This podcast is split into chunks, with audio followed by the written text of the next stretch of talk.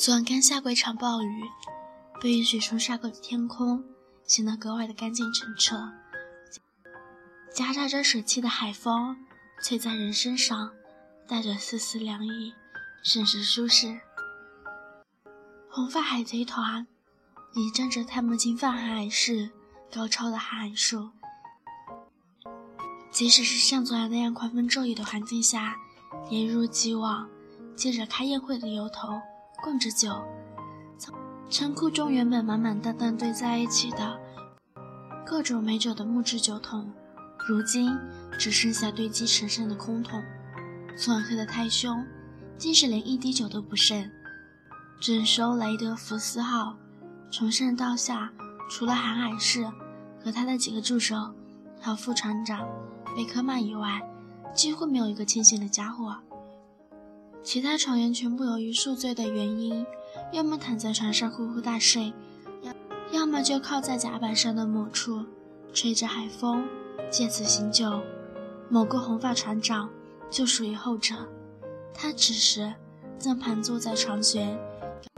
感受着海风吹在身上的清凉舒适感。宿醉带来的炸裂般的头痛，似乎被这阵海风带走不少。大概是由于全员都宿醉的原因，往日里甚是热闹喧哗的甲板，此刻难得的安静了下来。偌大的雷佛德斯号，只听见风吹船帆的猎猎作响。一个人在热闹的环境下待久了，一旦周围陷入安静，就容易想起那些已经被遗忘在脑海中的往事。人类的生命终究是有限的。如果将人类的平均寿命算作是七十岁的话，与香克斯而言，他的人生差不多已经走完一半。在已经过去了三十多年的岁月里，除了幼年时期和父母妹妹一起度过的那段时光，还有和现在依旧陪伴在身边的同伴们一起闯荡的日子以外，最难忘、最珍贵的。大概就只有在罗杰海贼团上度过的那几年，但也许是隔段日子距离，现在有了一定的时间间隔，又或者是他刻意的不愿去想起，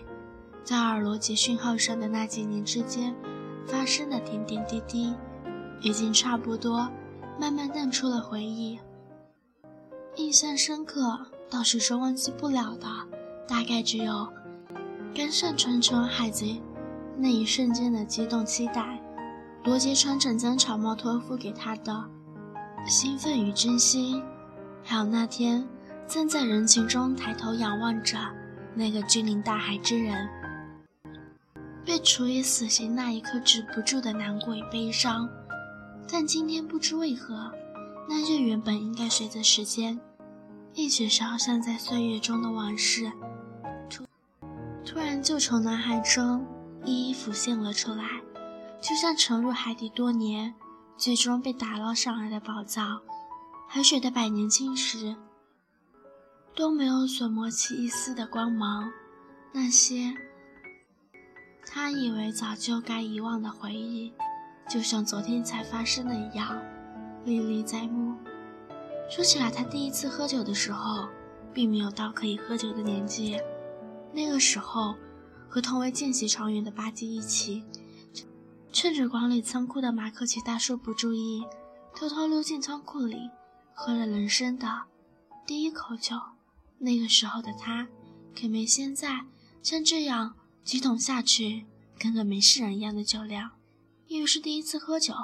加上又是偷偷摸摸的喝，好奇心和负罪感的双重结合下，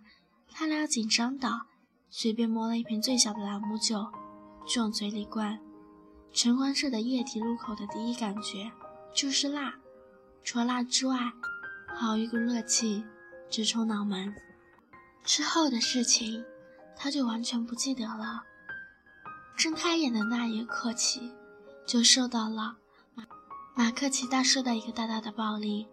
痛得他直接捂住了脑袋。后来听副船长的雷利大叔说。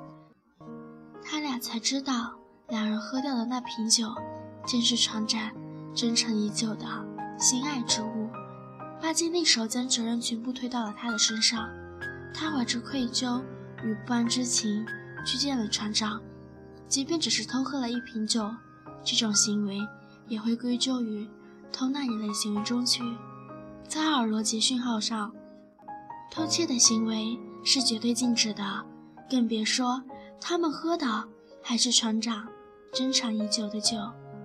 但是船长并未责怪他，只是哈哈大笑的摸着他的头说：“也也到了该喝酒的年纪，以后不会再禁止他们喝酒。”以至于那瓶被他们和巴基偷喝的酒，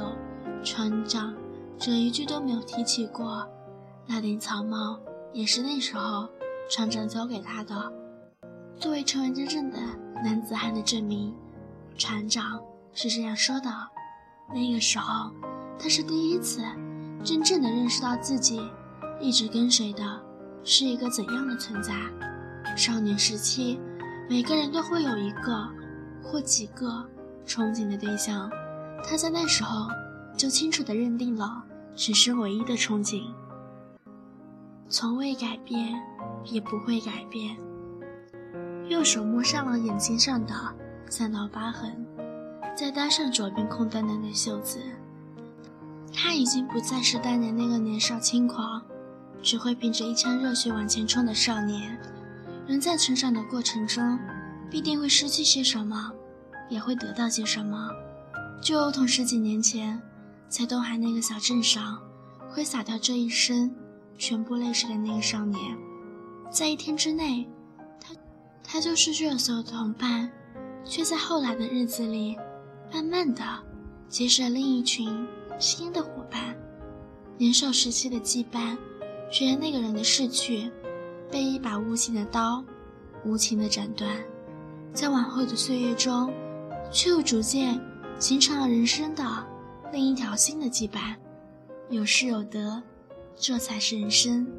那时候的他，只是单纯的想跟在那个人身后，看着那人君临天下、俯视苍生的绝世风华。岁月添加在他身上的，不仅仅只有外观和身形上的变化，性格、心态、想法、思考，这些全部都随着时间的流逝。一点点发生着变化，唯一不变的，大概只有很久以前就深深铭刻在灵魂深处的憧憬与信念。即便是在生命消逝的那一刻，血肉肌力化作苍苍白骨，只要灵魂还保持着一秒的温度，那些信念与憧憬就会永远。停留在许多年前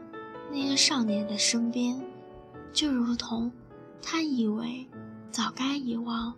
却怎么也忘不掉的这些回忆。海风夹杂着湿润的水汽，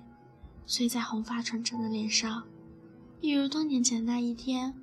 坐在船头吹着海风的那个戴着草帽的红发少年。